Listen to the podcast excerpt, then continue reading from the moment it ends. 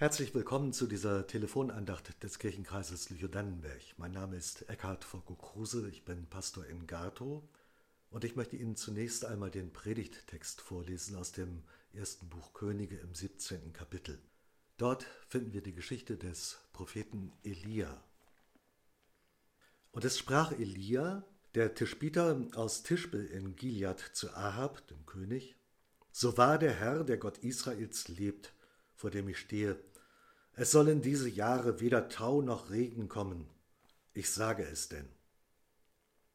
Da kam das Wort des Herrn zu Elia, Geh weg von hier und wende dich nach Osten und verbirg dich am Bach Krit, der zum Jordan fließt. Und du sollst aus dem Bach trinken, und ich habe den Raben geboten, dass sie dich dort versorgen sollen. Elia aber ging hin und tat nach dem Wort des Herrn und setzte sich nieder am Bach Krit, der zum Jordan fließt. Und die Raben brachten ihm Brot und Fleisch, des Morgens und des Abends, und er trank aus dem Bach. Und es geschah nach einiger Zeit, dass der Bach vertrocknete, denn es war kein Regen im Lande.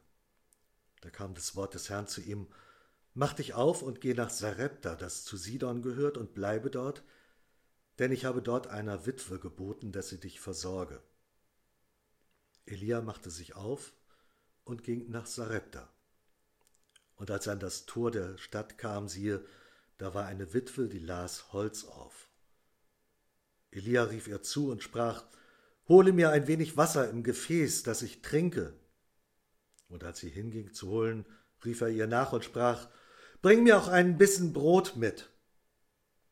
Sie sprach, So war der Herr, dein Gott, lebt, ich habe nichts Gebackenes nur eine Handvoll Mehl im Topf und ein wenig Öl im Krug, und siehe, ich habe ein Scheit Holz oder zwei aufgelesen und gehe heim und will's mir und meinem Sohn zubereiten, dass wir essen und des Hungers sterben. Elia sprach zu ihr, Fürchte dich nicht, geh hin und mach's, wie du gesagt hast.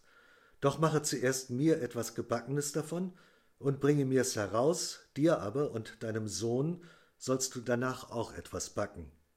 Denn, so spricht der Herr, der Gott Israels, das Mehl im Topf soll nicht verzehrt werden, und dem Ölkrug soll nichts mangeln bis auf den Tag, an dem der Herr regnen lassen wird auf Erden. Sie ging hin und tat, wie Elia gesagt hatte, und er aß, und sie auch, und ihr Sohn Tag um Tag. Das Mehl im Topf wurde nicht verzehrt. Dem Ölkrug mangelte nichts nach dem Wort des Herrn, das er geredet hatte durch Elia. Soweit dieser Text. Zu meinem 65. Geburtstag schenkte mir jemand eine Tüte mit Wildblumensamen, abgepackt in einem sozialen Projekt. Auf unserem Rasen habe ich dann eine kleine Fläche von ein paar Quadratmetern ausgesucht, um dort probeweise eine kleine Bienenweide für Insekten einzurichten. Insekten finden dort Nahrung und sie werden auch zur Nahrung für die Vögel. Alles hängt mit allem zusammen. Das Ideal des kurzgeschnittenen grünen Rasenteppichs, auf dem man Mähroboter herumfahren sieht, ohne jedes Unkraut, das überzeugt nicht mehr. Man kann sich auch fragen, kann man mit dem Kleingarten die Welt retten?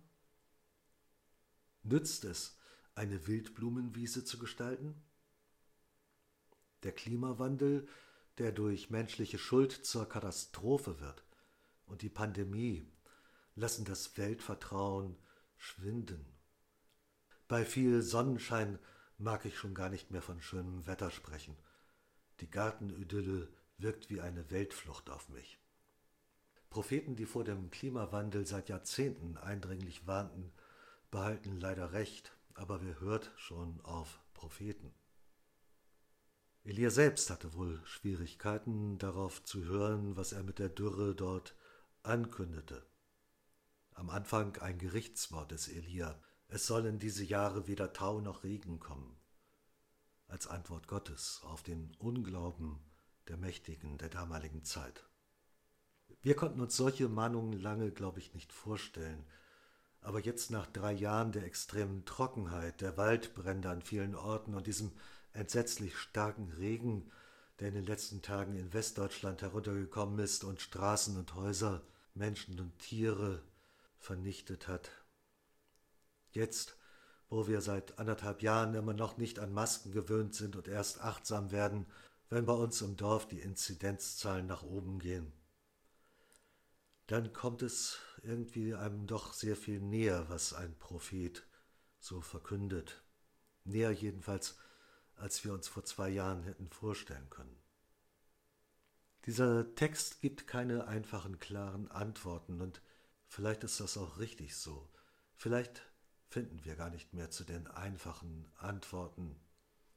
Der Klimawandel und die Pandemie stellen alles Bekannte und Vertraute in Frage. Und doch bleibt die Hoffnung, wie es Hölderlin schreibt, wo die Gefahr wächst, da wächst das Rettende auch.